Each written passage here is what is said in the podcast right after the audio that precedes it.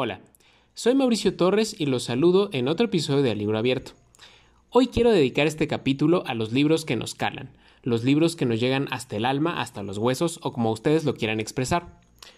¿A qué me refiero con esto? A aquellos libros que nos resultan más significativos que el resto, ya sea porque marcan un momento en nuestras vidas, por su contenido, su contexto o ambas cosas, o porque en un momento particular de nuestras vidas llegan a nosotros y hacen mancuerna con esos periodos de transformación, de crisis o hasta de felicidad. Estoy seguro de que toda persona aficionada a los libros tiene varios títulos de este tipo. Por supuesto, también es mi caso. Incluso ya he hablado de algunos de esos libros en episodios anteriores, como es el caso de La elegancia del erizo de Muriel Barberí o de La mujer que tenía los pies feos de Jordi Soler, pero hoy comentaré el caso de un libro más. Se trata de uno de mis libros favoritos de toda la vida, de esos que me llevaría a una isla desierta o a un viaje en el espacio. Su nombre, Tinta Roja, del escritor chileno Alberto Fuguet. Y bueno, ¿de qué trata Tinta Roja? Tinta Roja cuenta la historia de Alfonso Fernández, un periodista que en su vida adulta atraviesa por una etapa crítica y empieza a recordar sus inicios en la profesión, y desde una perspectiva más amplia empieza también a recordar su juventud. De hecho, la mayor parte de la novela transcurre en ese salto al pasado, en las travesías que Alfonso hace cuando sale de la carrera y toma su primer trabajo, un trabajo en El Clamor, diario masivo y popular, una publicación de nota roja en la que no solamente empieza a conocer el trabajo periodístico real, muchas veces poco glamuroso y hasta poco ético, y también empieza a conocer lo cruel que puede llegar a ser la vida. Aquí debo hacer una confesión, aunque no debe ser algo difícil de imaginar. Este libro me caló tanto porque justo llegó a mis manos cuando yo estaba pasando por una situación semejante.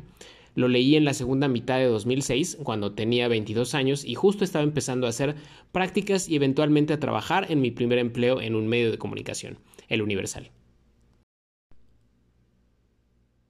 Sumado a este factor, Fuguet tiene una prosa muy fluida, muy clara y sabe meter golpes reflexivos que son como ganchos al hígado. Curiosamente, este libro no lo tengo entre mi colección, lo leí gracias a que me lo prestó un compañero de la facultad, Mario Abner Colina, a quien le agradezco por ello y a quien le admiro su capacidad para devorar libros. Bueno, el caso es que no tengo muchos fragmentos a la mano de tinta roja, salvo los apuntes que tomé alguna vez para una reseña que escribí y subí en mi viejísimo blog. Solamente con el afán de darles una probada de este trabajo y picar su curiosidad, les dejo algunas frases. Nací con tinta en las venas, eso, al menos, es lo que me gustaría creer. Con esa frase arranca tinta roja. Y más adelante, el Alfonso adulto hace una reflexión acerca del punto muerto en el que está su vida. Y dice, La mediocridad es más sutil de lo que uno cree y a veces te abraza con el manto de la seguridad. Uno se acostumbra y sigue adelante. La vida creativa puede ser activa e intensa, pero carece de la estabilidad del pantano. Uno, al final, puede vivir de lo más bien sin estímulos.